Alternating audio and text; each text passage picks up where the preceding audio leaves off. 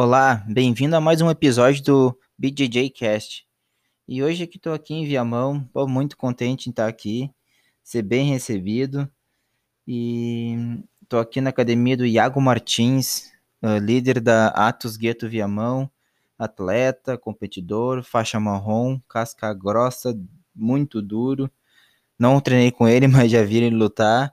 Pô, o cara muito duro mesmo.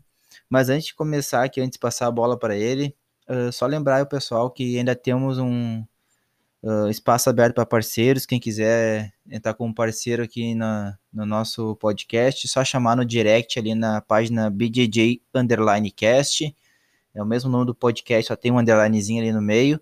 Só chamar no direct ali que a gente está aberto a quem quiser divulgar sua marca, sua empresa, só chamar aqui que a gente dá uma conversada. Mas vamos para a entrevista. Entrevista não, tipo papo, não dá para dizer que é entrevista, é um papo, uma conversa, sempre com bom humor. Uh, e aí, meu, como é que tá? Como é que tá as coisas? Muito bom em poder conversar contigo. E aí, primeiro, tranquilo?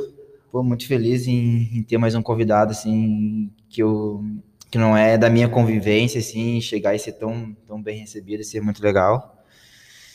E só agradecer, assim, vim tô aqui na tua academia, que infelizmente fechado por causa dessa pandemia, né? Infelizmente, é. Mas, bah, muito obrigado por ter me recebido aí tão bem. Um cara muito gente boa, muito sangue bom. Pô, valeu mesmo. Eu também aí, tenho só agradecer aí pelo espaço aí que tu tá dando aí. Esse é um trabalho muito bacana aí pro jiu-jitsu, só fortalece o jiu-jitsu mesmo. E vamos que vamos. Sim, sim, a intenção é, é divulgar todo mundo e levar o conhecimento. Tu que é um cara que, que, teve um tempo lá fora, assim, tem muita gente que tem dúvida, porque de viver o sonho lá fora, de lutar lá fora, mas também tem os perrengues, né? Então é. hoje vamos, vamos, vamos chegar logo, logo, vamos chegar lá e, e vamos descobrir assim, o, o, o que é ótimo, o que é bom, vamos descobrir os perrengues. Uhum. Mas antes de chegar nesse assunto lá, assim, meu, como é que tu começou a treinar? Onde é que tu começou? Como é que foi? Conta pra nós aí. Cara, começou assim, ó. Eu conheci o jiu-jitsu aqui em Viamão, numa academia, era uma academia de ferro, né, de musculação, que tinha um tatame ali. Tinha um professor dando aula aqui em Viamão, eu acabei conhecendo, fui com uns amigos ali no centro da cidade. Uhum. Conheci o jiu-jitsu ali, fiz uma primeira aula, e só que eu tava sem grana para pagar, meus pais também na época estavam mal de grana, e eu não tava conseguindo, não ia conseguir pagar mensalidade, né, não ia conseguir treinar. Aí acabei que, bah, viciei, meu, curti muito, Achei, consegui um trampo lá no Bourbon Country, do lado do Iguatemi. Sim, sim. Trabalhei no restaurante lá. E aí comecei a treinar na Sul Jiu-Jitsu, que é lá perto. Sim, sim. Tá ligado? E aí comecei a treinar lá. E aí eu trabalhava de manhã. Eu saía daqui de Viamão umas 8 da manhã. Pegava no serviço ali umas 10 e... E aí treinava, saía às 4 do serviço e ia pra academia treinava, dava uns três treinos já desde sempre, bah. tá ligado? E fominha, aí, fominha desde sempre. Fominha desde sempre, e aí. Eh, pô, treinava, o treino acabava lá, era 10 horas, 10 e meia. Pegava o viamão, chegava em casa aqui uma meia-noite quase. Mas feliz. Cansado, feliz, feliz, cansado. Quem era o professor na época? Na época, o professor lá do treino que eu treinava era o Paradeda. Paradeda, o grande Paradeda, tricampeão mundial, né? É. Duro pra caramba, né? E lá é que tu já teve incentivo para competir, ou. É porque naquela época também ali eu, eu, eu, comecei na Sul também, mas foi um pouco mais, mais à frente. Que ano tu começou? 2011. 2011, é, eu comecei em 2014. E ali tinha uma equipe boa de, de competição naquela época ali, né? Tinha uma gurizada é, que competia. Eu acho que, na verdade, quando eu comecei ali, não tinha tanto. Já, já, tá já não tinha tanto, já tava. Falavam muito do, que tinha antigamente uma equipe de competição boa mas o principal competidor ali era até o Aspira, que ele era faixa roxa na época, e ele era o principal competidor. No, no europeu, né? Aquela, na, na roxa. É. O terceiro foi, teve resultado é. bom. Ele era o principal competidor ali, e aí uh, ele começou a me ajudar muito até ali no início. E, mas desde a, sei lá, minha aula experimental no cantinho ali, eu já perguntei pro professor se ia dar para competir, como é que era, eu já queria competir. Eu entrei com o intuito de competir mesmo. E como é que foi a primeira competição, tu lembra? Bah, lembro, com certeza, né? O cara, capaz, o cara vai esquecer né? a primeira, né? Cara, minha primeira competição eu tinha ali um mês e meio já de treino, né? Foi ah, um campeonato gaúcho, né? Não era Copa Prime ainda. Uh, foram duas ou três lutas, uma coisa assim. Eu sei que eu cheguei na final, eu ganhei ali, ganhei algumas ah. lutinhas, duas ou uma, não lembro exatamente. Aí na final eu peguei um cara. É, foram duas lutas e na final eu peguei um com faixa branca bem experiente já. Mas daí eu tomei um armlock pro cara e machuquei, não quis bater, quis segurar ali, aguentar. Machuquei o braço, já fiquei já uns dois meses com o braço engessado já. Isso é a primeira competição. Como tem esse cara que vai na primeira competição e se lesiona, né? Tem, meu, Ah, tem, tem vários, vários, vários que eu E escuto porque falar. eu entrei com, entrei com aquele pensamento de, não, quero ser guerreiro, não quero bater, sabe? E que idade tu tinha, tu lembra? 16 anos. 16 anos juvenil. Quase 17 já, é, juvenil. aquela vontade. E, e tu lembra das, das próximas, das primeiras competições, assim, com teus resultados? Bom, a gente já saiu com uma prata, mas tu É. lembra do- dos primeiros resultados? Como é que Sim, foi na cara, branca? eu acho que o meu primeiro ano ali eu não ganhei nenhuma, né? Eu tinha, não ganhei nenhuma competição, era tudo isso daí, terceiro, prata, ah, Pegava um pódio, pelo menos. pegava um pódio, é juvenil ali, né? Tinha pouca luta, Sim, sim. então o cara pega pódio sempre. Eu sei que a minha primeira competição, olha que engraçado, eu falei pra mim, eu fiquei tão nervoso que eu falei pra mim que eu nunca mais ia competir. Eu acho que vários falam assim, até, até eu, às vezes, hoje tô na roxa, eu não sofro de nervosismo, eu sofro de ansiedade, eu quero Aham. resolver de uma vez. E eu, às vezes eu penso assim, não vou mais competir, não quero mais, É, da próxima campeonato o cara tá inscrito. exato, a minha primeira competição foi isso aí, isso aqui não é pra mim, eu comecei a ficar muito nervoso, nervoso, com medo mesmo, muito Sim. medo, e não queria mais competir, só que no fim eu fui, fui, fui, e aí eu perdia, perdia, mas os caras, eu treinava bem, daí os caras iam me elogiando e eu me incentivando, né, Sim. e aí eu fui criando coragem pra ir, ir, ir, e aí não parei mais, não deu pra parar Aí mais. Foi. Aham.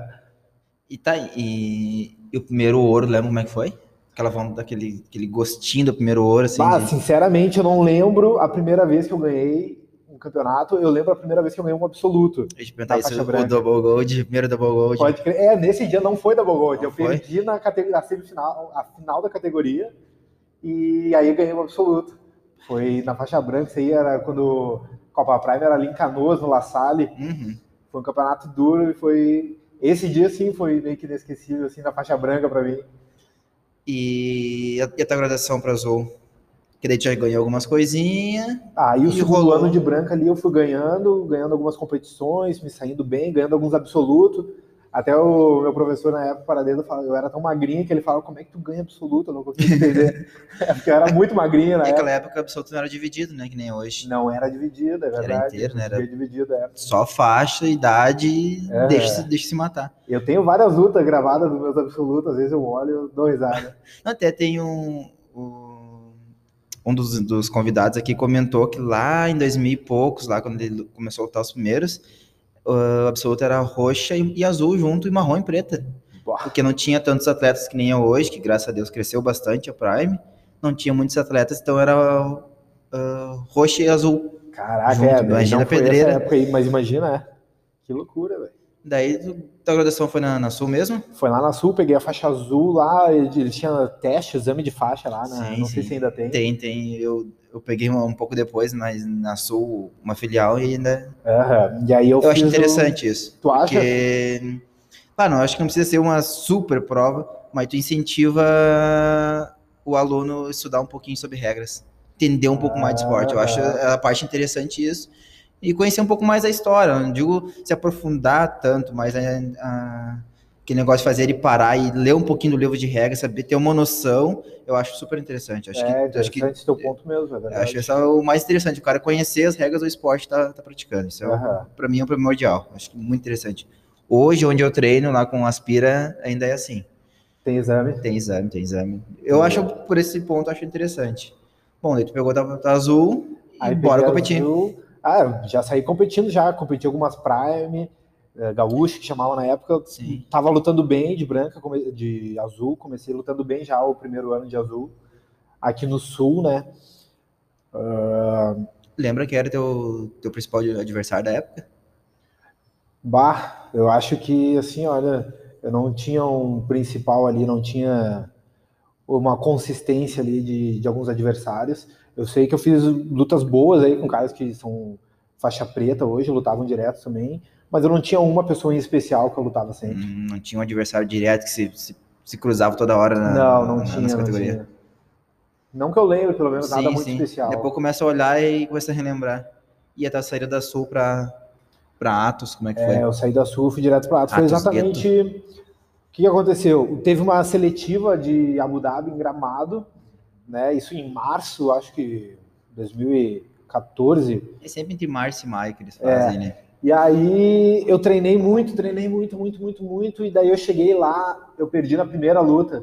Putz, já passei por isso. Perdi na primeira luta, daí eu fiquei bah, decepcionado, fiquei brabo assim, mas eu também percebi que os atletas que pegaram pódio, eles estavam um nível acima uhum. meu, entendeu? Eu consegui perceber que eu não tava, não estaria pronto para ganhar aquela competição mesmo. Não. E eu dei tudo de mim, eu treinei muito, mas eu vi que os caras estavam tecnicamente melhor que eu, tá ligado?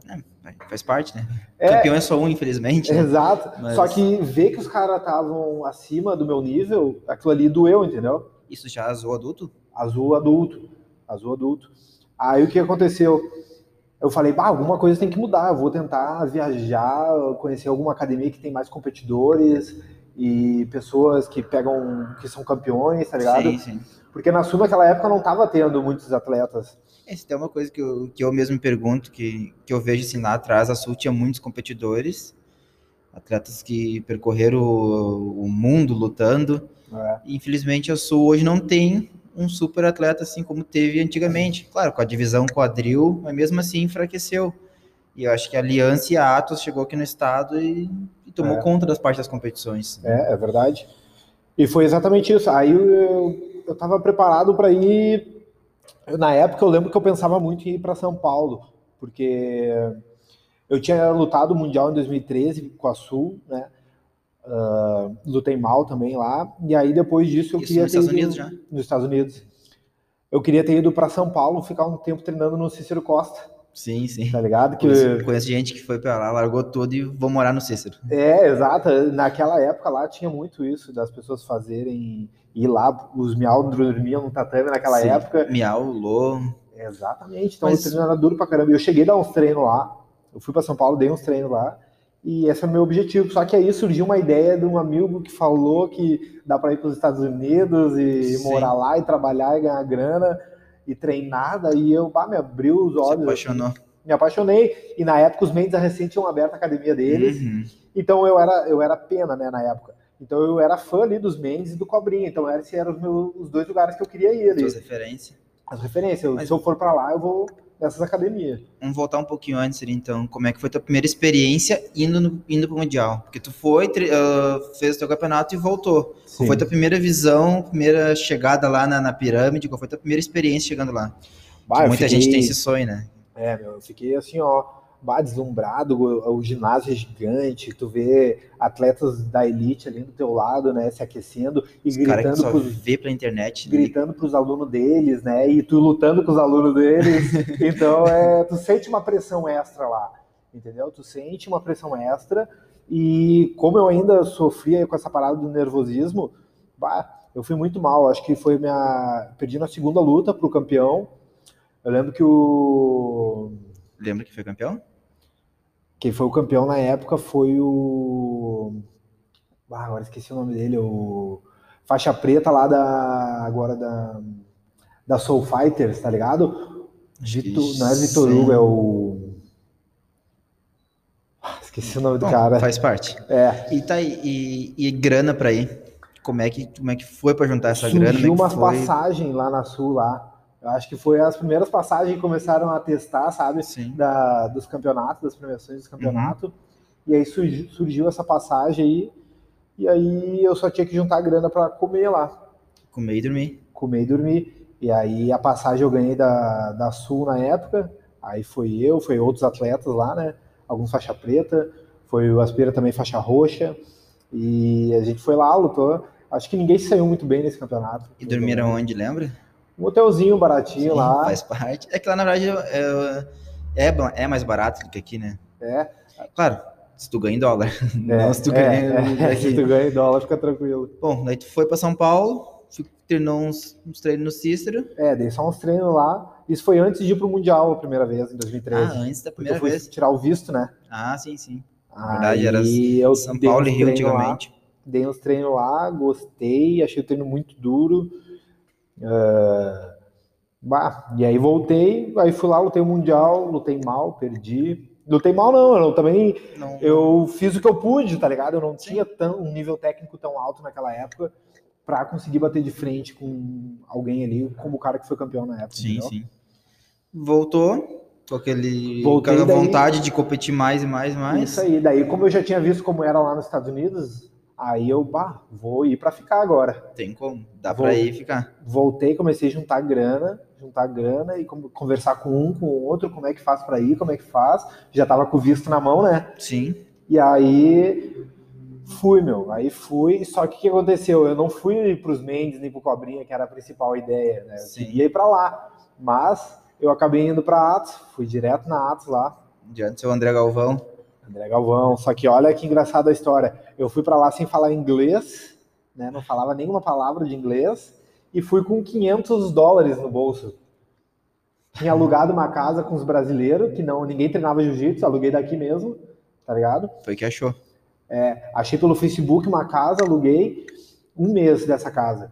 E cheguei lá com 500 dólares nos Estados Unidos. Desci em Los Angeles, fui para San Diego, sei que passei a noite inteira acordado na estação de trem. Uma loucura, uma loucura assim, ó. E aí cheguei, quando eu desci em San Diego lá, pensa eu com um mochilão gigante nas costas e eu não sabia me locomover direito na cidade, pegar ônibus, nada, fui caminhando, andei quilômetros falar. de mochila, eu andava nas esquinas com, eu só tinha um mapa impresso do Google, Sim, não tinha chegava em cada esquina e fazia assim para as pessoas, apontava o, o nome da, o endereço ali com o dedo e fazia sinal de mímica para as pessoas perguntando e os gringos só apontavam o dedo e eu ia, ia, ia, até que eu achei a casa, demorei horas e horas para achar a casa. Talvez era muito mais fácil. Achei a casa, cheguei lá, fui recebido por um, um outro brasileiro estudante. E aí no outro dia já fui na Atos já. Cheguei lá, bo- ah, levei meu kimono, tudo, cheguei pra treinar e nessa época Chegou a conversar com o Galvão- Galvão antes. Não. Foi na, na Fui cara, na na coragem. loucura, na loucura. Chegou lá, bateu na porta assim, olha Cheguei. só, vindo, vim de, vim de Viamão. Exatamente, De. Viamão pra San Diego. Não, olha que engraçado. Cheguei lá, o André não tava. Ele tava em Abu Dhabi lutando, naquela época, 2014. E tava só a Angélica Galvão e os atletas. O Kina tava lá na época, eu lembro que eu conheci ele. E aí cheguei lá para treinar. Eu não sei por que eles não deixavam ninguém treinar. Tinha que pagar a diária, né? Sim, E sim. casualmente, meu, ela deixou eu treinar. A Angélica, ela tava no escritório, ela nem chegou a me ver. O gerente lá só falou, ah, tem um guri aí do Brasil e tal, e daí deixaram eu treinar. Treinei. Ah, Aí a minha ideia era azul? chegar, de faixa azul, a minha Uhum. ideia era chegar lá, eu achava que eu ia chegar lá e ia dizer, ah, posso limpar a academia aí, eles iam deixar eu treinar, tá ligado? posso ficar por aí, te abraçar, dar um colchão e um cobertor e Foi dorme isso. no tatame. Esse era meu plano, esse era o meu plano 100%. Só que não rolou, entendeu? Aí eu treinei desse treino e aí cheguei no outro dia para treinar e aí falei com o gerente ali, ah, será que não rola de fazer isso, isso, aquilo, pa- limpar aí tudo e para treinar? Aí o cara falou, não, vai ter que pagar a mensalidade para treinar. Aí Lembra eu, valor? pá, só com 500 dólares no bolso, tá, vou pagar azar. Era tipo uns 250. Ah, metade do, tu, Pra comer, a grana de comida, metade né? do teu dinheiro já ia morrer ali. Aham. Aí tá, paguei. Aí fui treinar o treino do meio-dia, treino de competição, que era às 11, na verdade. Treinei porque eu treinei às 9 da manhã nesse dia, e aí fiquei esperando ali para treinar o treino de competição com os atletas campeões mundiais, Kina, todo mundo. Kainan já tava lá? Época. Hã? Kainan já tava lá? Não, não, não Não, tava não? nessa época. Aí tá. Daí fui entrar no tatame, o gerente me barrou. Não, mas esse treino aqui tu não pode treinar. Putz. Esse aqui é o Comp Class, esse aqui tu não pode. Esse aqui tu vai ter que pagar muito mais. Aí eu, ah, meu, não, então me dá meu dinheiro de volta, porque se eu não posso treinar com os caras ali que são campeão, não vou querer então. Aí um professor faixa preta, Léo Dávila, que hoje tem Atos Miami, falou pra mim, ô meu, espera aí, deixa, sossega aí, que semana que vem o André chega, a gente conversa com ele, vê como é que faz aí, e acho que ele vai curtir a tua história. E aí foi isso, cara. Daí acabei que eu paguei só o primeiro mês de mensalidade. Depois Ah. o professor André Galvão e a Angélica Galvão me abraçaram realmente. Literalmente. Eu limpei a academia realmente. Então eu- o plano no final deu certo, tá ligado? Eu fui Ah. abraçado por eles, eles me ajudaram. Foi Depois um tiro na lua também, né? foi uma loucura, não aconselho ninguém fazer desse jeito, porque a chance de morrer de fome é grande lá, tá ligado? Até uma da- das perguntas que veio aqui do, do Fernando Vetti, que acho que tu deve ter conhecido lá da época da Suma. Com certeza. Ele perguntou qual foi a maior dificuldade que tu passou lá fora. Eu acho que não precisa nem dizer mais, acho que tu já, tu já é, contou. olha, cara, Cheguei a dormir na rua, eu passei fome e frio lá. Então a dificuldade maior foi fome e frio mesmo. Tá, e para se manter, como é que tu fez tu conseguiu. Tá, uh, tu não precisava pagar a mensalidade, Aham. tu não tinha esse custo. É, Mas e, e comer e dormir? cara, eu recebi ajuda dele, da academia lá do professor André, o André te dava uma, Galvão. uma bolsa? É, uma bolsa, entendeu? Então eu pagava ah, minha hospedagem, pagava o quarto lá, eu tinha um colchão na sala, na real, eu pagava isso e comida, eles me ajudavam com isso aí. Os custos básicos ali do, do atleta, eles me ajudavam com isso. Ah, que massa. Tá ligado? É perrengue, É mas é perrengue. massa. Pô, tu, caraca, velho. tu Hoje tinha quantos anos? experiência- 20? 19. 19 anos, tu 19 largar, sair de Viamão, ir para os Estados Unidos, para San Diego e Exato. olhar ali- uma, uma lenda ali e o cara chegar, não, meu, fica aqui com nós. Que... Ô, meu, bah, que loucura. Meu, isso foi é uma parada que volta e meia eu paro pra pensar e foi a melhor coisa que eu fiz, assim, entendeu? Ter tido essa coragem de fazer isso.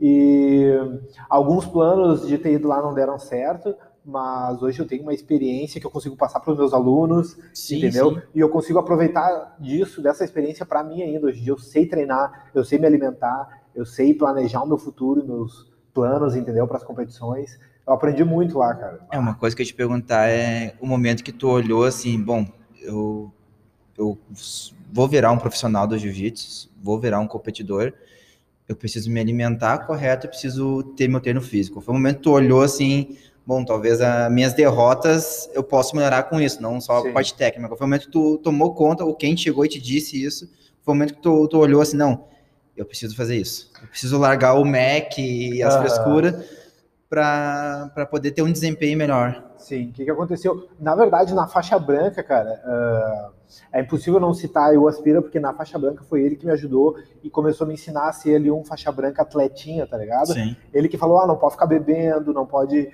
tem que fazer drill, tem que fazer preparação física. Então ele que falava essas coisas pra mim no início da faixa branca. E aí eu sempre fui um faixa branca meio atletinha ali, fazia Sim. de tudo um pouco, me alimentava mais ou menos, treinava mais ou menos, a parte física, tudo do jeito que dava. Só que daí quando eu cheguei lá na Atos lá, aí tu tinha o André Galvão de exemplo, né? Profissional, O anos de experiência. Anos de experiência, ele leva a preparação física dele, todo mundo sabe, né? Um dos É, sim, sim. principais. Ele defende muito a parte física né, no esporte. Só que naquela época lá, eu também não levava tão a sério, entendeu? Eu tinha o exemplo dele, mas eu não, Não. aproveitava tudo que eu poderia, Sim, tá ligado? talvez não, não, não, não conseguia, não, né? É, talvez não, não tinha consciência que aquilo ali ia te dar uns, É, um plus eu a me mais. achava muito talentoso, assim, as pessoas, todo mundo falava, eu cheguei lá na Atos, eu treinei. Os primeiros meses eu só apanhei, né? Os dois primeiros meses eu apanhei demais, só que depois eu comecei a treinar muito bem com todo mundo, entendeu? Então eu me achava muito talentoso, só que eu ia muito mal nas competições pela questão do nervosismo, entendeu? Sim, foi difícil controlar Mas- isso desde sempre. Hã? Isso do início foi a tua, tua principal dificuldade. Minha principal dificuldade foi o nervosismo e aquela insegurança na competição. E hoje continua? Hoje, pô, hoje eu tô bem melhor. o frio na barriga é normal, acho que tem que ter o frio na Normal. barriga, mas o nervosismo Mas hoje eu diminuiu. consigo entrar com uma estratégia mental na hora da luta, entendeu? Eu consigo, eu consigo aumentar minha confiança na semana da competição, a pré-competição ali, eu começo já a trabalhar o meu mental, coisa que eu nunca fazia. Eu simplesmente, eu não queria nem ver quem tava na minha chave, eu só, Sério? ah, qual é o horário da luta? Tá bom, e ia lutar de qualquer jeito, tá ligado? Eu, eu olho a chave, eu olho quem é o cara, eu olho se o cara já lutou alguma coisa. É, E, e engraçado que eu acabei ficando amigo de algum- alguns que, eu, que hoje então a gente tá competindo um contra o outro. sim. Já aconteceu, por exemplo, que eu, eu sou master e, e peso. Eu luto no leve, mas baixo. Normal seria lutar até 70, né? Que eu Ah, tenho 70 pena. quilos, 71 seria pena. Seria normal. Ah, daí às vezes não tem atleta. Aham. Daí eu subo pro leve. Daí esse tempo só tinha eu e um outro cara, numa da, da Prime, um que eu já tinha lutado com ele em novembro. Eu mandei um. Eu precisava perder, tipo, um quilo. Tranquilinho. Deu, eu falei, ô meu, não tô afim de fazer dieta, nem baixar um quilo. Sobe pro leve e ele de, de boa te virou amigo e te fala pelo Face, pelo, Face não, pelo Instagram. E eu, mas eu, se eu puder olhar quem é a mãe do cara, eu olho. tu olha pro... Eu olho. É, eu não queria olhar nada, eu ficava com medo de tudo, só de pensar na competição dias antes eu nem pensava, entendeu? Hoje eu não deixo isso acontecer mais. Hoje eu paro para pensar na competição bem antes, eu me preparo mentalmente, vou me preparando, preparando, eu chego na competição muito bem preparado. E por isso meus resultados vêm melhorando muito a cada dia, né? E essa consciência veio do, do André Galvão. Veio. Ele que te ensinou, ele que. Não só é, ele, mas tu tinha um card de, de de campeões atletas ali lá, que. Exatamente, é. Então eu fui aprendendo muito lá, muito lá. E, e eu só fui me dar conta do, de tudo que eu tinha lá quando eu voltei, tá ligado? Quando eu voltei, daí eu. Caraca, agora eu tenho menos recursos, né? Não é o mesmo treino de lá, assim. Mas eu agora eu vou ter que fazer tudo que eu aprendi lá. É. Tem a bagagem. experiência. E eu também, como professor, eu consigo passar uma experiência muito grande para meus alunos, entendeu? Sim, Eu sim. consigo deixar meus alunos ah, pô, com muita informação que eu não tinha antes, tá ligado? Quando eu era faixa azul, eu não tinha como se alimentar, como treinar tão certo assim, né? Porque, pô, eu aprendi com o André Galvão, com via lá o né? Vi os Mendes também, então era informação o tempo inteiro, né? Sim, Na sim. tua frente, tanto Bom. de posição como coisas fora do tatame, né? Sim, exemplos, o que fazer, o que não fazer. É, Até aí que eu te perguntar. ah, aqui eu, eu considero que a gente tem uma, uma Copa Prime, uma, uma, uma organização boa, um tatame bom, é. o staff, é, é uma organização muito boa. Ah, que outros estados, até eu andei pesquisando, não tem uma, uma organização de um campeonato tão bom quanto o nosso. Considero o nosso, claro, a nossa estrutura, assim, ginásios e não tem como comparar com os Estados Unidos, mas qual é a grande diferença que tu vê de campeonatos daqui, tanto em AJP, CBJJ e o, a própria estadual, que a Copa Prime, para os campeonatos de lá? Bah, hoje em dia, né, a Copa Prime realmente está muito bem estruturada. Ah, E tem atletas tão muito bom, né? tem atletas muito bons, né, Ah, tá. que lutam, querem estar pegando o ritmo de, de competição, né? Então E, eles e tem uma premiação boa também, né? Da, é verdade. top rank dá, dá, o, dá, passagem, uma, dá passagem Mundial, mundial, que já dá uma puta ajuda para um, um atleta, né? Dá uma puta ajuda. O que, que eu acho? Eu acho que aqui a galera, tu luta um campeonato pequeno e tu vai ter sempre pelo menos uma luta muito dura, né?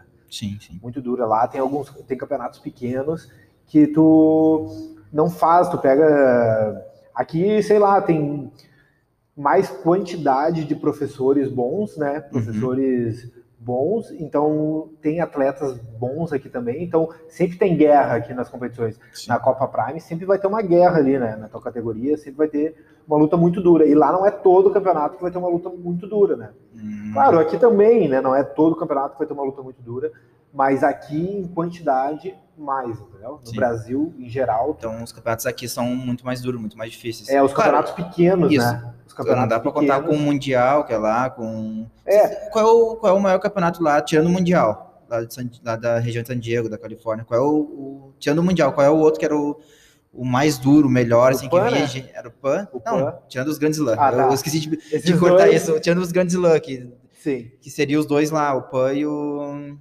e o Mundial. Qual era o outro que tinha, assim, de grande, assim, que tu olhava, assim, que vinha gente de outros estados, que vinha gente de fora pra lutar? Ah, os Opens, né? Alguns Opens ali. Sim. Quando eu tava lá não tinha San Diego Open, mas tinha ah, Santa Cruz Open, Los Angeles Open. Esses Opens, assim, eles... Vinha- a galera vem, vem pra lutar, né? E tinha alguma outra federação lá que organizava alguma coisinha assim, que nem aqui ou não? Tem, tem outras Tem. federações lá que organizam os campeonatos, mas aí já é isso daí, tu já não pega lutas muito duras também, Sim. entendeu? E todo o deslocamento e inscrição era tudo o André que, que bancava pra ti. É, é. Sim, bom, tu, tu era um filho dele, um dos É, filhos. pô, eu fui muito ajudado mesmo.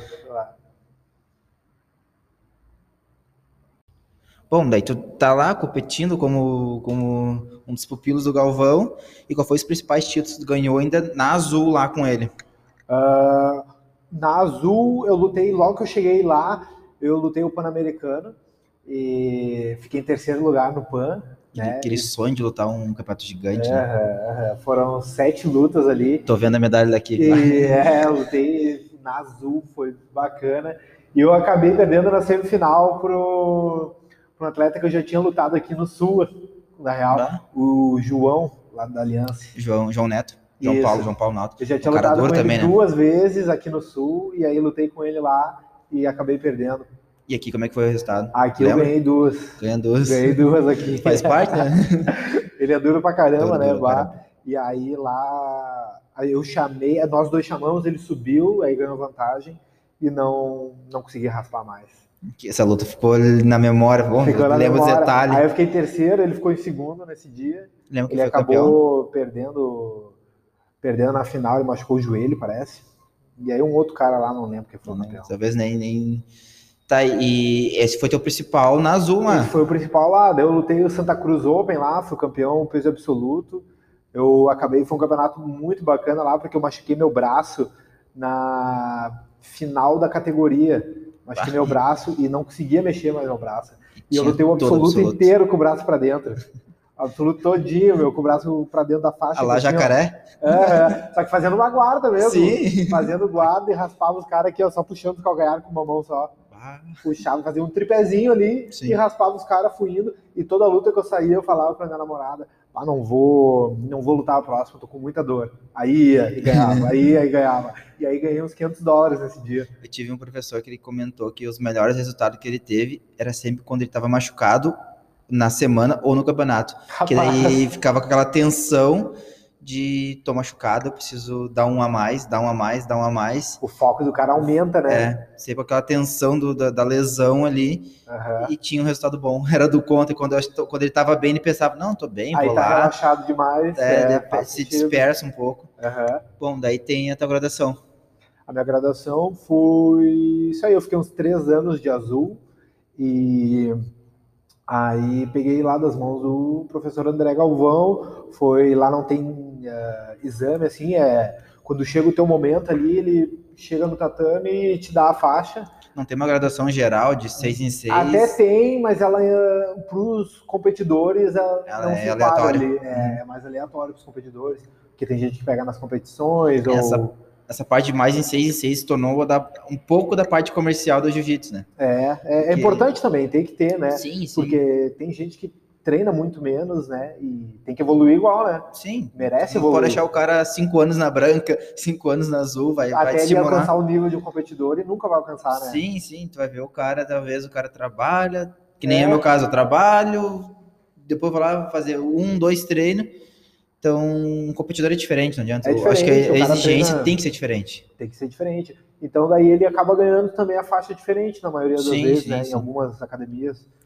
E em outras também, não criticando, entendeu? Não, não. Respeito é... todas as formas de graduações. Mas não, mas é, faz, faz parte. Tem a... É, e aí eu fiquei surpreso no dia. Eu sabia que eu estava muito próximo ali da roxa. Sabia Sim. que já estava chegando o meu momento, já eu estava treinando muito bem com todo mundo, com faixa preta, com todo mundo e competi pouco lá naquela época, né, pela questão da grana, não queria estar sempre ali pedindo inscrição, sabe? Sim. Competi pouco, mas eu ah, treinava muito duro, treinava muito bem e aí acabou vindo aí no, no momento certo. Patrocínio roxa. lá não conseguiu. Eu quase acabei fechando ali com aquela marca Jiu-Jiteiro, uhum, tá ligado? Sei, sei. Eu ganhei uns kimonos dele, só que eles só iam assinar comigo, eles tinham dito se eu fosse campeão do PAN nessa época. Ah, Aí fiquei em terceiro, daí eles não quiseram. Aí, até na época o professor André Galvão e a Angélica Galvão falaram pô, os caras têm que te apoiar, não adianta só te querer te apoiar porque é o campeão sim, e tal. Sim. Eles deram uma pressionada nos caras lá. É aquela velha história, né? Às vezes uh, é difícil conseguir o patrocínio porque o pessoal quer o resultado, mas sem o patrocínio, às vezes não se consegue o resultado, porque é, é, um, é. é caro. Exato. Tu vai botar aí uh, mensalidade, uns kimonos bons para competir e treinar botar uma suplementação, uma alimentação, vai ver o custo mensal é gigante. Caraca, gigante. Cara, é gigante. tu bota mais uh, deslocamento, alimentação lá no dia do campeonato. É, e se se machuca, né? É, nem, nem falando nisso. É. Isso aí é outro ponto. Mas é. falar no custo fixo de um cara que é competidor e atleta é gigante, né? É um custo muito alto e pouco retorno no início, assim, né? Sim, é difícil, né? Bah, muito difícil, tem que ser muito. O André, o professor André Galvão falava muito isso lá para mim. No início tem que ser guerreiro. Esquece Sim. esse papo de ser atleta. Primeiro tu tem que ser guerreiro e aí um dia tu vai ser atleta. Tá e tu tem fala direto com ele? Tem Hoje em dia eu não mantenho contato mais. Às vezes ele acaba mandando mensagem, bom, aí, uhum. como é que tá? Quando é que vai poder voltar? Né, pela, minha situação hoje aqui no Brasil, mas não é frequente mais. Sim, sim. Tá, daí tu pegou a roxa. Peguei a roxa. Aí, o que aconteceu? Já... Quando eu peguei a roxa lá, a Atos tinha recém se mudado para Atos nova, essa Atos que todo mundo uhum. vê no Instagram ali, que era uma... Ah, não era nesse mesmo lugar? Não, era uma academia menor. Uhum. Uma academia hoje bem menor. é gigante. Bah, hoje é o fino, né, aquilo lá. Uhum. E aí, meu, eles estavam pô, tinha um, muita conta para pagar nessa época, e aí começou a ficar complicado para mim, porque daí eu tive que parar de limpar a academia lá, até Uhum. pela questão de imigração, entendeu? Sim, ficou na vitrine, ficou mais visado. Comecei a ficar sem grana, muita grana, muita grana. Eu fazia uns bicos. Mas eu- tu tinha visto pra ficar tranquilo. Não, não. Não tinha? Já tava de louco Já lá, tinha já. estourado já, talvez. Já tinha estourado. E o meu e da minha namorada, a gente ficou lá, já tinha passado o visto. E aí, E ela sempre te acompanhando. sempre acompanhando, louca comigo lá. A gente até passou um Natal e Réveillon dentro da academia. A gente dormiu Ah. na academia, né? Mas tu olhar os perrengues, tem que ser muita parceria pra estar junto, né? Tem que ser, velho. Tem que ser. Pra bah, acordar às duas da manhã e fazer um com um que tu botou esses dias no Insta. Tem que ser parceria, mas o esporte une, né, cara? Sim, Bah, sim. né? O jiu-jitsu une o cara. E é isso aí, daí. Aí não achava trabalho lá, não achava mais trabalho lá. E a academia não estava conseguindo me ajudar mais naquela época, porque estava recém na mudança, né? Então estava tu fez acontecendo todo o gastos. investimento também, dá pra entender. Então, com certeza. E aí acabei me mudando e fui morar em New Jersey. Uhum. Né? Conversei Próximo com, de Nova York. Aham, conver- conversei ali com os professores, tudo certo. Vazei para trabalhar, para tentar ficar nos Estados Unidos. E lá acabei dando uns treinos lá no Marcelinho Garcia e Uhum. dando uns treinos na Unity lá com os Miau e Murilo Santana também. Sim. Mas não conseguia treinar frequentemente porque era 10 horas de trabalho por dia. Eu lavava carro lá, trabalhava na Mercedes na Land Rover, que era uma do lado da outra, na concessionária, e lavava carro o dia inteiro e não dava nem tempo de chegar. Mas dá pra ganhar uma graninha. Dá pra ganhar uma graninha. Foi uma época tranquila financeiramente, que daí a Uhum. gente já não passou dificuldades com comida, nem com casa. Sim. Né? A gente conseguiu alugar um lugar para ficar lá. Mas a questão do treino que foi me desanimando, porque eu não conseguia treinar direito. Treinei acho que um mês no Marcelinho, treinei um mês e meio nos Miau ali. E até que eu vi que eu não ia conseguir manter o ritmo, e aí que a gente começou a pensar em voltar, tá ligado? Sim. Bom, e, e tu vê, era do grande sonho do, do tiro na lua de vou lá, vou bater, quero limpar a academia e dormir, É. pro perrengue do, do tá faltando dinheiro. Tá faltando dinheiro, tem que. Aham. Precisamos sobreviver e viver. É, foi bem difícil arrumar dinheiro lá em, em San Diego e Mas lá por em? New Jersey foi mais Porque- fácil. Porque é mais litoral, é mais clima de férias. E próximo que de é- Nova York é mais um centro. É, Seria por isso? tem menos emprego ali, né? Tem mais emprego ali para os mexicanos, um, um primo contrata o outro, né? Ah. indicação de quem atravessa a fronteira. Uma assim. maçonaria, um ajuda o outro. Pois é, meu, entendeu? Foi difícil arrumar trabalho lá, foi muito difícil. Até a, a Evelyn, minha namorada, acabou fazendo algumas faxinas na casa do, da Angélica Galvão, do André Galvão, Sim, sim. pra gente se virar. A gente tentava, tentava, mas não tava, não tava dando. Tanto é que em 10 meses que a gente ficou lá, a gente se mudou umas 12 vezes. Se mudava, se mudava. Era o cigano. Aham, cigano, de mochila de um lado pro outro pra lá. E até que tu decidiu, vou pra New Jersey. Aí a gente tentar. foi lá, trabalhou. Nessa treinou. época já, já, já desenrolava inglês. Aí já desenrolava melhor o inglês. já. Facilitou alguma coisa, pelo menos. Facilitou, não, com certeza. Chegamos lá, tudo aconteceu mais rápido, né? Sim. Tudo aconteceu mais rápido lá, mas também desanimou Daí tu muito, não tinha não um visto, era, era até pra quem vai te contratar também, era perigoso. dando. É, é Bate uma perigoso. migração. Exato. Tá aí, qual foi o momento? E tu competia ou tu parou um pouco de competir? Competi só o New York Open lá. Competi, lutei mal nesse dia. Falta de treino, talvez? É, falta de treino com certeza, assim, e eh, a própria cabeça, tá ligado? Sim. Não tava tranquilo, tava, andava muito preocupado naquela época, assim, por estar treinando pouco, me culpando muito, assim, de estar treinando pouco, e, e aí que a gente desanimou e quis voltar pro Brasil. Daí, pum, vamos voltar. Aí voltamos, juntamos uma graninha, voltamos pro Brasil, ficamos um tempo em Curitiba, treinando na Atos Curitiba ali, Uhum. Com quem? Quem era professor da? ali é... Ah, Esqueci o nome do professor. Pantilhão, faz parte. Ah, tá, daí eu treinei. Eu sei que também ali em Curitiba, ali, ah, acabei treinando com ah, o professor Cabeça, que chama ele lá. Cabeça. E ali também eu conheci o- os irmãos Rodrigues, que treinam na EOJ hoje em dia, Uhum. tá ligado? Treinei Uhum, com tá eles ligado. ali, eles estavam naquela época ali. E aí eu consegui ter uns treinos duros com eles. Foi bom. Em Curitiba, checkmate forte, né? Em Curitiba. Checkmate é forte lá em Curitiba, é. Sim, é forte. né? Exatamente.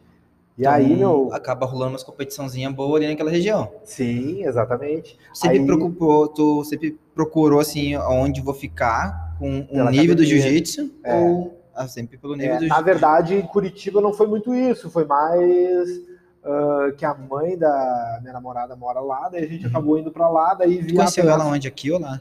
Conheci aqui, Aqui? antes do jiu-jitsu até. Ah, tá. Antes do jiu-jitsu, a gente ficava e tal, e aí depois a gente acabou indo junto. Ela sempre comprou ideia. Sempre comprou a ideia. Bah, é, é coragem. É coragem, Eu- eu- é eu coragem. Escutando agora, assim, é coragem, meu. Não, pensa a família dela que não pensava, Imagina. como é que tu vai embora? A gente já esse tinha, maluco, tinha ele dois acha meses de namoro e vazamos. Tá, é, é um sonho pra lá. Mas É. vai que esse maluco, ele quer ser, ele quer ser lutador, tá, tá até louco. Vai levar minha filha junto, É. imagina o pai dela, né? eu, se eu sou pai dela, acho que eu amarrava. de Eu casa. também, eu também não deixava não, velho. Bom, daí voltaram, estão em Curitiba. Aí a gente treinou lá e tal, aí lutei um Curitiba Open, perdi na primeira luta, bati mão num triângulo em 30 segundos. Aí eu falei, bah, tá tudo errado, preciso voltar pro sul, vou lá, professor Guto Campos lá e vou focar, treinar mais duro, vou parar, entendeu? Vou só treinar de novo e preciso focar, tô- meu nível tá decaindo demais, eu tava muito bem lá na Atos, aí depois daquele tempo em Nova York sem treinar direito, meu nível decaiu muito, decaiu muito. Sim, E a aí, volta é difícil, E né? aí esse campeonato, esse Curitiba Open, foi um dos campeonatos que mais marcou na minha vida, que mais doeu. Bati mão em 30 segundos num triângulo, velho. Aquilo ali não dava pra aceitar. Daí eu comecei a tomar mudanças mais drásticas na minha carreira e na minha vida, tá ligado? Seria o quê? É, Voltei pra cá pro sul, alimentação, alimentação, preparação. Bom, e daí tu começou a pegar a ideia do André Galvão. do André. É, falei, não, é esse jeito que tem que ser. Eu já tô ficando velho, se eu não fizer isso agora, né? Foi um momento, olhou assim, o, o que eu tinha lá. O que eu tinha lá, agora podia ter dado mais valor, né? Porque Sim. eu tinha lá na época. E agora eu vou usar tudo que eu aprendi lá e vou. Que é uma puta experiência. Que é uma puta Passou perrengue, mas Sim. é uma puta experiência. Sim. É, dá pra dizer assim Não, que... uma experiência inigualável. Sim. É muita coisa, muito conhecimento, muita bagagem mesmo. Mas dá pra dizer assim, aquele baita sonho assim de viver do, do, do Gil e lutar lá fora e chegar lá e ver que não é tudo isso que todo mundo que tá, tem os exemplos lá que vão, mas são poucos, né? É. Quantos tu conheceu que foram com a mesma loucura que tu e não conseguiram? Na verdade, não iam muitos, né? Eu. Não teve, foi poucos Era malucos. tanta loucura que os caras não iam muito, né? Aí depois a Atos acabou se estruturando e começou a levar mais atletas, né? Hum. mais atletas para lá. Aí o professor André Galvão também mandou mensagem, né, perguntando se eu ia poder voltar para lá, que eles estavam com umas condições melhores, mas aí eu já estava com problema no visto já. Ah, tu foi pego? É, não, Ah. não fui pego. Eu acabei voltando por conta própria, mas já tinha estourado o tempo. Ah, daí tudo. quando vai sair, tu se obriga. É, não, agora se eu tentar voltar é que vai dar problema, né? Aí eu vou ter que fazer, esperar. Estamos esperando aí cinco anos, que é o tempo, e depois fazer. É, já passou três.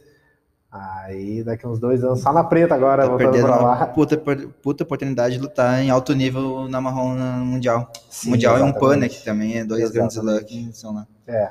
Bom, mas o que tu passou atrás já vale pro futuro, né? Sim, Não- não faz certeza. parte. E tem outros campeonatos grandes aí pela frente, né? Sim, sim. Tem um europeu que dá pra ti. É, O brasileiro aqui, que Brasileiro. muita gente considera, que a gente, até vou comentar, tô olhando aqui a medalhinha do, do, do brasileiro. Uh, medalhinha não, uma puta medalha. Uh, que muita gente considera o brasileiro muito mais difícil ou muito mais duro do que o mundial, às vezes, porque muita gente não consegue o visto, não consegue entrar lá. Então, o É. nível do brasileiro é um dos melhores do mundo. Claro, é, é tão, é tão duro quanto o Mundial. É. Ele, às vezes, dependendo da tua chave, pode ser mais duro que o PAN. Não digo na preta, mas acho que nas É. faixas coloridas Sim. é, é tão difícil ou até mais duro que o, do que o próprio Mundial. É, tão difícil quanto, assim. Às ve- é, tudo depende da. Sim. Às vezes tem ano que pode, tu pode cair numa chave horrível, né? Ou muito Sim. boa, de só lutas boas. Tudo pode acontecer. É, ou tal ano tu cair numa chave mais tranquila, né? Mas também, tu cair numa chave horrível, muito dura, de ser campeão, também tu mostrar que, Pô, pô, é. olha, olha quem, olha, olha o pódio. Tu olhar É, assim já, Exato. já dá uma, até pra patrocínio, né? Tu Exatamente. assim, Não dá pra fugir das lutadoras. não, não dá, né? Tem que encarar todo mundo. E é bom, né? Pegar um nível bom Pô, é... É isso que faz tu voltar pra casa e trabalhar mais, né? Sim, tanto se tu ganha, se tu perde. Se tu ganha, se tu perde. Tá, daí tu, pum, voltou pro Guto. Voltei Fez contato com, cá, Du- com o. Guto e voltou. Voltei o Guto aqui ou lá? Eu conheci lá. Conheceu lá? Conheci lá, como eu era da Jiu-Jitsu aqui, ouvia né, comentários e tal, mas só fui conhecer ele lá.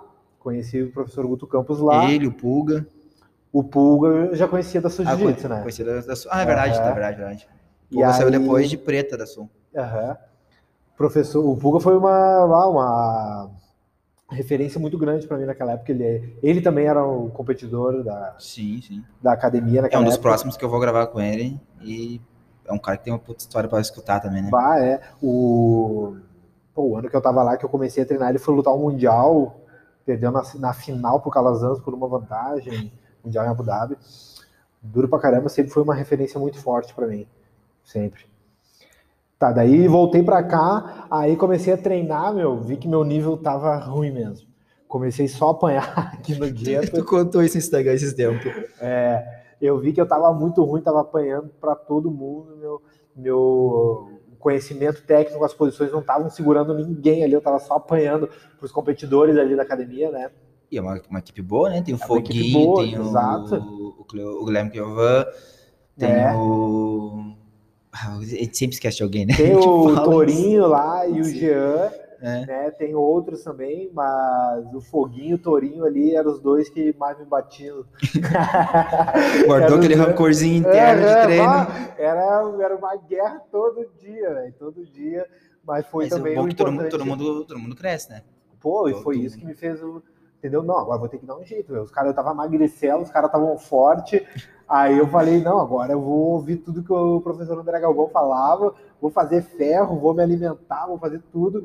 E aí comecei. Foi o que fez tu focar na alimentação focar. e, e pre- preparação física. É, foi, foi o que aconteceu, foi exatamente isso. Tava apanhando muito e eu tava com muito conhecimento na cabeça, mas não tava só apanhando igual, tá Sim, ligado? tava o conhecimento solto, não conseguiu unir tudo ainda pra fazer Exato. fluir melhor teu gil. Exato. E aí deu um tempo, o jogo virou ali, comecei a treinar bem daí com todo mundo, né? Começou a bater nos guri. É, daí um dia apanhava, um dia batia, né? É assim, não adianta, mas ah, comecei a treinar muito bem, muito bem, voltei para um nível alto, fiz algumas competições ainda me sentindo mal, competi, ganhei, perdi também, algumas competições eu fiz, foi o final da minha roxa, Uhum. né? O final da minha faixa roxa ali. Mas tu tem um. Eu vi, eu acho que um Abu Dhabi, que tu foi campeão, acho que peso absoluto. Isso de faixa roxa, roxa, de faixa roxa. já Ali em Gramado, né? em gramado, International gramado. Pro. Isso, isso. Isso. Ali isso não era mais seletiva. Ali ah, só era Grand Slam. É, isso aí. Ah, mas ali dava passagem pro Grand Slam. né? dava. Dava, já dava. É, Já, já é uma, uma puta ajuda, né? Tu ganhar Sim. uma passagem pra lutar no Rio. com Que certeza. qualquer coisinha, na verdade, pra quem é atleta, ajuda, né? Pô, Que é. ajuda muito. Bom, daí tu tava. Não digo Aí- voando, mas tu voltou o nível que tu gostaria na roxa. Isso, voltei o nível que eu gostaria. Aí ah, peguei a marrom, aí comecei também a lutar muito bem. Aí eu já estava começando a trabalhar mais o meu mental, entendeu? Uhum. Aí o início da marrom eu comecei a lutar muito bem, muito bem. Ah, tanto é que fiquei em terceiro no brasileiro, né? Não foi o que eu fui buscar, mas eu saí satisfeito. Eu Sim. perdi de, ah, na decisão do juiz pro Lucas Galberto, tá ligado? Tava na aliança ali na época. Perdi na decisão, foi 0 a 0 a luta. E isso foi na semifinal.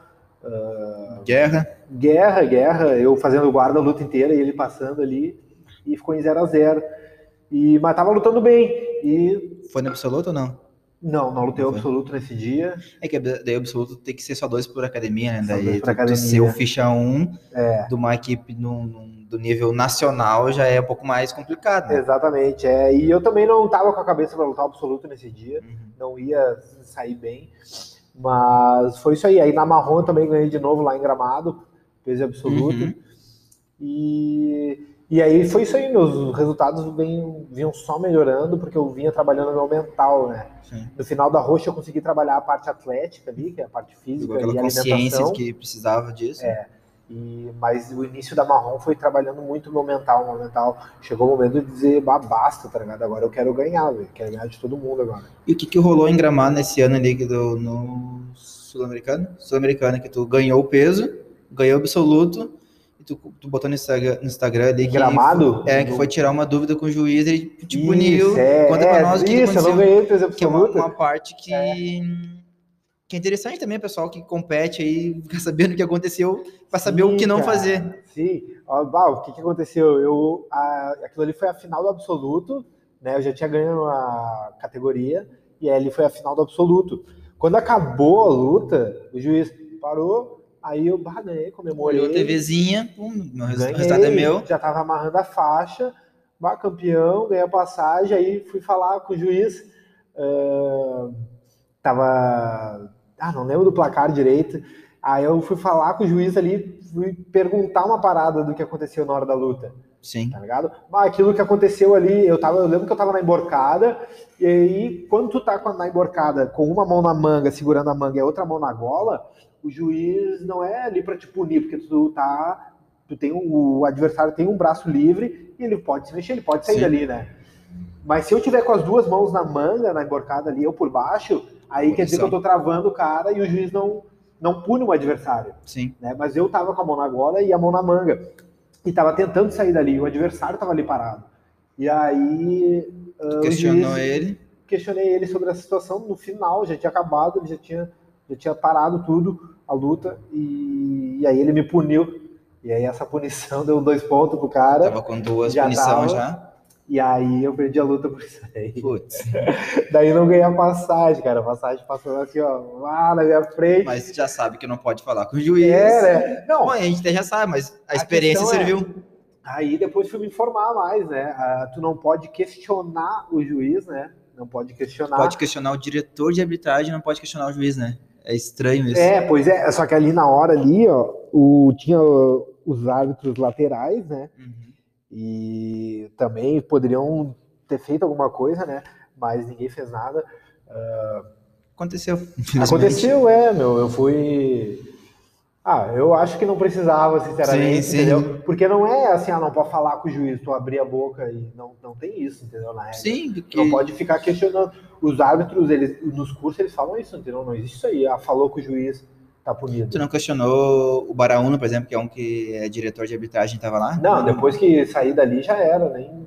Não, mas uh, eu fui num workshop do Barauno e do Panda uhum. em 2019, lá em Gramado mesmo, e eles disseram que se tem alguma dúvida, ainda mais na JP, tem que fazer. Uh, tu pode procurar o diretor de, de arbitragem e questionar, uhum. e, e, eles têm VAR, né? Uma espécie de VAR, ah, eles podem reverter isso. Pode mesmo ser. após ter concluído a, a luta. Pode crer, dado, poderia ter feito. Só então. não pode ter acontecido o andamento da chave. No caso de final, não, mas é, se for o andamento da chave já aconteceu a próxima luta, daí tu não tem mais o que, que fazer. Uhum. Mas uh, antes disso, tu pode questionar.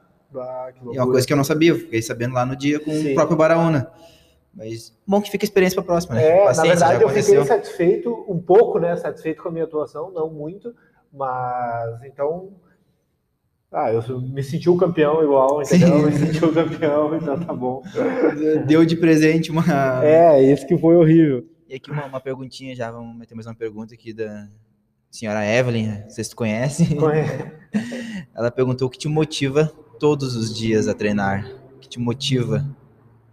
Bah, uh, assim, ó, o que, que me motiva, cara? Eu tenho na minha cabeça que eu quero chegar né, na elite do jiu-jitsu. Uhum. E eu vou trabalhar o quanto for necessário para chegar lá, para escalar meu nome e chegar lá na elite do jiu-jitsu. É o que eu quero. Teu principal entendeu? objetivo. É meu principal objetivo, entendeu? Sempre que eu desanimo, eu penso nisso e eu vou chegar lá, não importa quanto demore ou tudo que eu tiver que fazer para chegar lá, entendeu? Do Mas que chegar, doer, é o teu. É, chegar na elite. Quer pagar o preço para chegar lá. Sim, chegar na elite do jiu-jitsu é o que eu quero e eu não vou parar até chegar lá, entendeu? É, tu, a gente olha os atletas de elite, não é sorte, né? É, não, não, é, sorte. não é sorte. Não tem aquele cara. Ah, pode acontecer um lá que outro que, que dizem que é o cara boêmio, que vai pra festa, Sim. tem belos resultados. Mas é 1%, o resto é trabalho, trabalho, trabalho, não adianta. Então isso aí, é chegar na elite do jiu-jitsu, isso é o que me motiva e ela tá ali contigo sempre, né? Ela é e pau ela tá ferro pra tudo, né? É, Quem te acompanha no Instagram, e eu sabe. falo pra ela, se eu quero, tu vai ter que ir também, porque eu quero que ela chegue também. E ela tá, tá competindo também, isso é legal. Ela tá, tá comprou a ideia Sim, ela forte. É, ela é uma boa competidora, entendeu? Já ela, vi ela lutando, já. Ela treina bem, ela... Pô, jiu-jitsu feminino é assim, as gurias que competem bem, elas são bravas, elas treinam com vontade mesmo, né? Não ficam se escondendo no treino. E, e, é isso aí, eu acho que a gente vai chegar lá, eu acho que nós dois vamos chegar lá com certeza, vamos chegar na elite sim, do jiu-jitsu, entendeu? Eu não tenho a ambição, uh, hoje pelo menos, eu não tenho a ambição, entendeu? O, o pensamento de ser 5, 10 vezes campeão mundial, entendeu? Não é esse o meu plano, né? Mas eu tenho o plano de chegar na elite do jiu-jitsu, é isso que eu Tá quero. lá, disputando Tá lá, sempre. exatamente. Sempre ser lembrado como Sempre ser um lembrado, atleta sempre aparecendo no Flow Grappling, né? Sim. E um dia ter uma academia referência mundial também. Sim, até porque tu, quando tu tá na elite, tu tem convites, um, que nem um exemplo agora, o BJJ Stars, outros, os caras vão te chamar. Caras vão te Exatamente, chamar. exatamente. É o que eu quero chegar Que vive um atleta, jiu-jitsu. é isso aí, né? É. Bom, e agora tu comentando de academia, tu abriu tua academia agora em 2020 aqui em Viamão. É, não, na verdade eu abri, deixa eu ver, 2018, 2018 Ah, quando tu abril. voltou, tu abriu. É, só que eu voltei, voltei em 2017. Aí em 2018 eu abri, abrimos a academia, só que na garagem de casa. A gente abriu Sim, ali sim. na garagem de casa academia e foi juntando um, outro, outro, outro. O pessoal E foi aí, chegando, foi Foi chegando. chegando, e aí em 2020 já tinha aqui ó, uns 40 alunos, aí a gente veio pra cá, Número bom. pra, bem na avenida aqui de Viamão, né? Sim, Na sim. Avenida do Senador, Salgado Filho. Qual o número? E- Dá, dá, um número, uma referência aí pro pessoal. 9430, parada 56 em Viamão. Pode Próximo ao chegar. Mac. Quem Próximo quer uma, ao Mac. um exemplo aqui, o Mas não próximo é ao Mac. passar no Mac. É, não passa no Mac, é errado. Pode Mas chegar, é próximo ao Mac. Pode chegar que tem treino duro aqui. E essa pandemia aí, quanto te perdeu o aluno? Como é que foi? Não foi? Pô, a galera tá. Eu tento motivar todo mundo sempre no nosso grupo ali do WhatsApp, né? sim, sim. A situação tá difícil, não tá fácil mesmo, Não né? tem uma perspectiva de quando vai acabar, que é o pior, né? Isso, que eu- isso complica, isso deixou o cara que. A gente que abriu pô, um aluguel que não é barato, né? Na avenida principal Sim. da cidade, e a gente não sabe como é que vai ser a volta, como é que que tudo vai pode acontecer, decorrer, né? né? Se vai perder aluno depois, se não vai. Sim, sim. Mas os alunos aí, todo mundo é muito firmeza, entendeu? Tá todo mundo.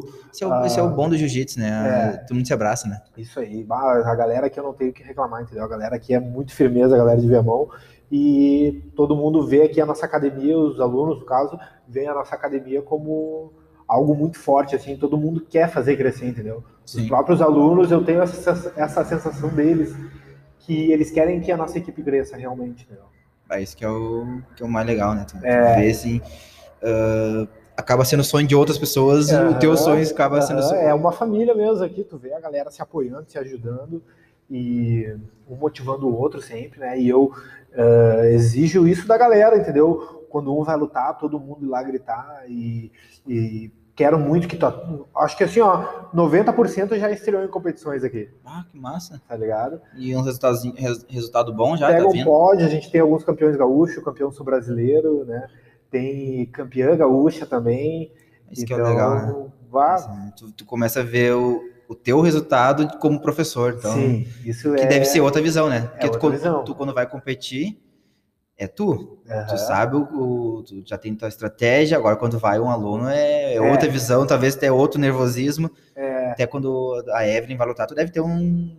Uma, é uma coisa diferente, né? Não é, é, não é eu, mais não, tu. eu não costumo ficar nervoso nem com a Evelyn, nem com os alunos, mas eu fico ah, Tenso, talvez. tenso ali, entendeu? Eu, existe uma boa performance deles, Sim, tá sim.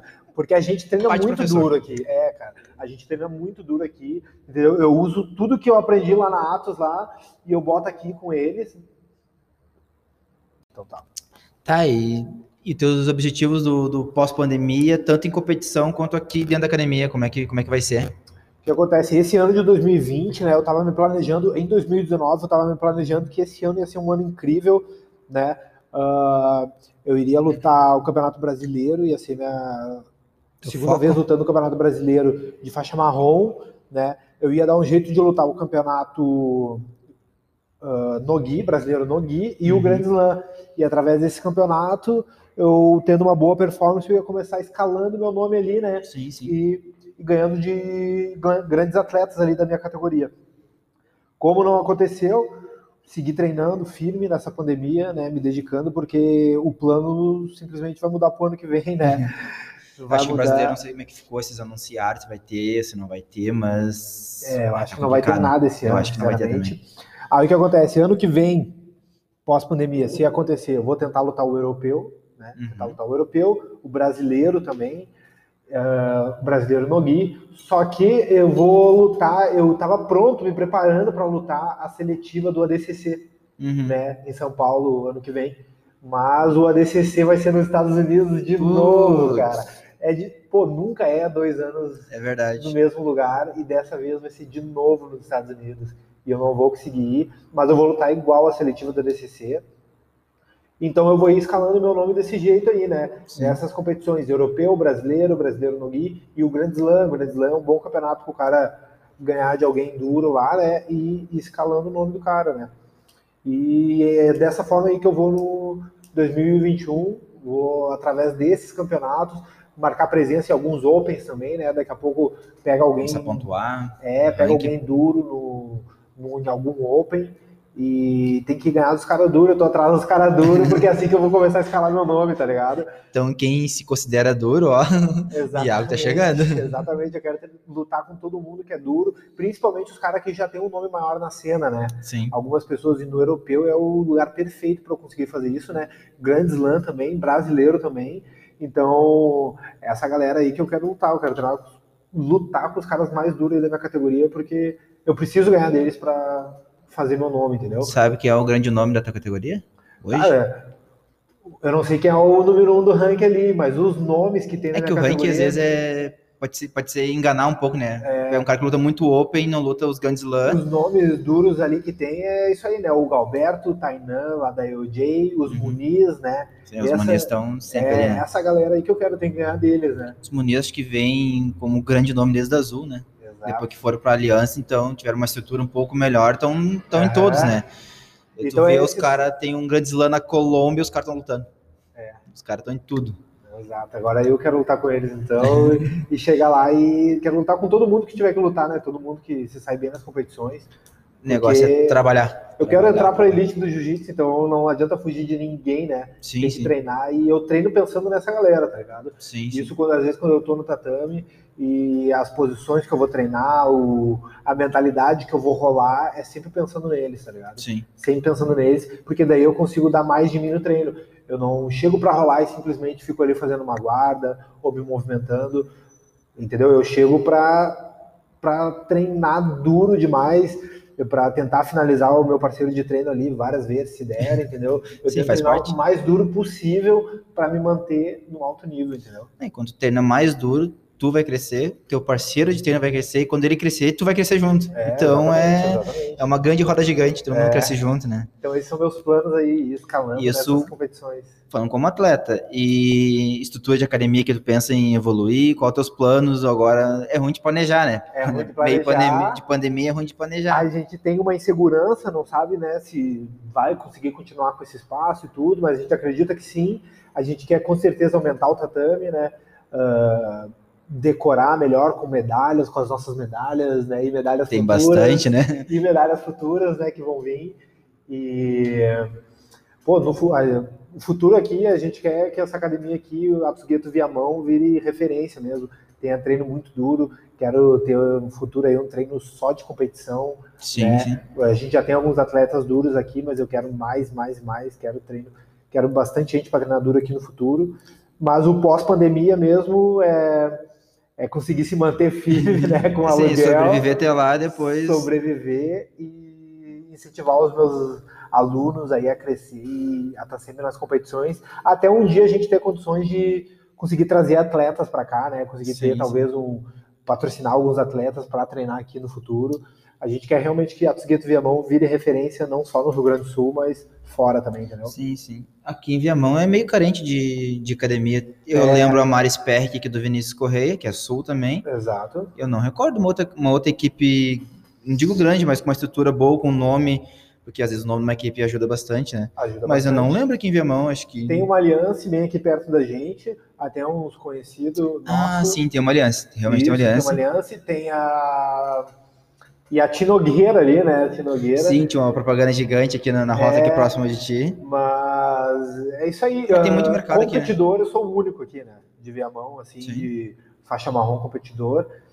E então o nosso treino aqui acaba sendo diferente, né? Sim. Acaba sendo um treino um pouco mais duro. E eu te perguntar, falando, falando em faixa marrom e competidor, ah, qual a tua perspectiva de subir de nível para marrom? Deve ter na mente, ah, ah, sei lá, ano tal, mês tal, eu acho que é o, é o momento exato. Tem já isso na cabeça? Não, não, eu não, não tenho isso na minha cabeça. Isso aí eu deixo mesmo para o meu professor decidir. Né, meu professor que decide esse momento. E, mas eu sinto que a qualquer momento eu estou pronto. Sim. Entendeu? Pode Se ser, rolar. Pode ser beleza. semana que vem, como pode ser daqui um ano, daqui dois, daqui seis meses. Eu estou pronto, eu estou muito animado para quando isso acontecer. Sim. Né? E, mas hoje em dia também que eu sinto que relativamente próximo, o cara percebe uma responsabilidade maior chegando, né? Sim. Percebe. Aí tu começa a ver o resultado de uma medalha no brasileiro, um pouco um resultado melhor no brasileiro, já tem um bom resultado. É, né? o é, terceiro brasileiro é um bom resultado. Exato. Podia ser melhor, podia, mas é um bom resultado. Daqui a pouco tu pega um ouro brasileiro. Então, cada vez tu vai tendo um resultado. Com certeza. E o brasileiro. Obriga a subir de nível. Esse brasileiro de 2019 que eu vi, eu assistindo a faixa preta, eu tenho certeza que eu teria condições de também estar no pódio da faixa preta. Aí, e, e, é um nível bom, né? É um nível ah, bom. E eu... O da preta esse ano foi muito bom. Que que categoria tu é? Eu lutei na uh, de médio, de médio. Né? e quem Acho lutou que foi... foi Calazans e Otávio de Souza lá. Sim. E na leve foi o Iago Rodrigues e eu não lembro o outro cara, afinal. E eu posso lutar nessas duas categorias. Acho que na leve não mais depois da pandemia, né? Talvez. Subiu de peso? Subi, propósito, de propósito ou não? De propósito, foi o objetivo dessa pandemia, ganhar uma massa muscular, né? E conseguir ganhar uma massa muscular, então Vamos ver aí se eu vou conseguir lutando de médio, talvez meio pesado em algumas competições. Sim, sim. Vamos ver como vai ser. Bom, então, muito obrigado por ter recebido aqui, Iago. É um cara muito sangue bom. Uh, manda, dá teus Instagram aí, meu, vamos, vamos divulgar, vamos te ajudar, dá teus Instagram tá.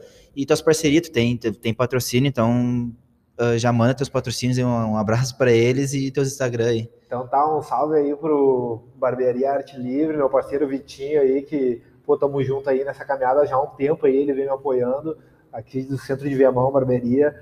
Uh, e a minha mãe aí, que ela faz entregas de marmitas e ela me apoia muito também, tá sempre apoiando, sempre dando um salve. E esses são meus apoios no momento. E quem quiser aí, galera, segue aí a arroba Iago Martins BJJ e também aproveita para se inscrever lá no canal Corre da Arte Suave, que estamos postando conteúdo semanalmente de jiu-jitsu postando a nossa rotina de treino, alimentação. Então, quem puder dar um salve lá no canal também vai apoiar muito. E o Instagram da academia? E o Instagram da academia, arroba Viamão. Pô, segue lá, segue. Ô, eu aconselho, quem gosta de jiu-jitsu, quem é competidor e tá pensando em alimentação, olha o Instagram do, do Iago, é o melhor Instagram de culinária dentro do jiu-jitsu. É muito bom, é muito legal mesmo. Ele dá várias dicas, é muito trio, meu, segue, segue que tá muito bom. Então, mais uma vez, muito obrigado. Vou me despedindo aqui. Também, quem quiser seguir nós ali no Instagram, ele segue a página ali no BJJ Underlinecast. E muito obrigado mais uma vez. E futuramente vamos gravar mais. E muito legal. Quero voltar aqui quando puder treinar. Quero voltar aqui, se me bater muito. e vou voltar sim. Muito obrigado. Meu.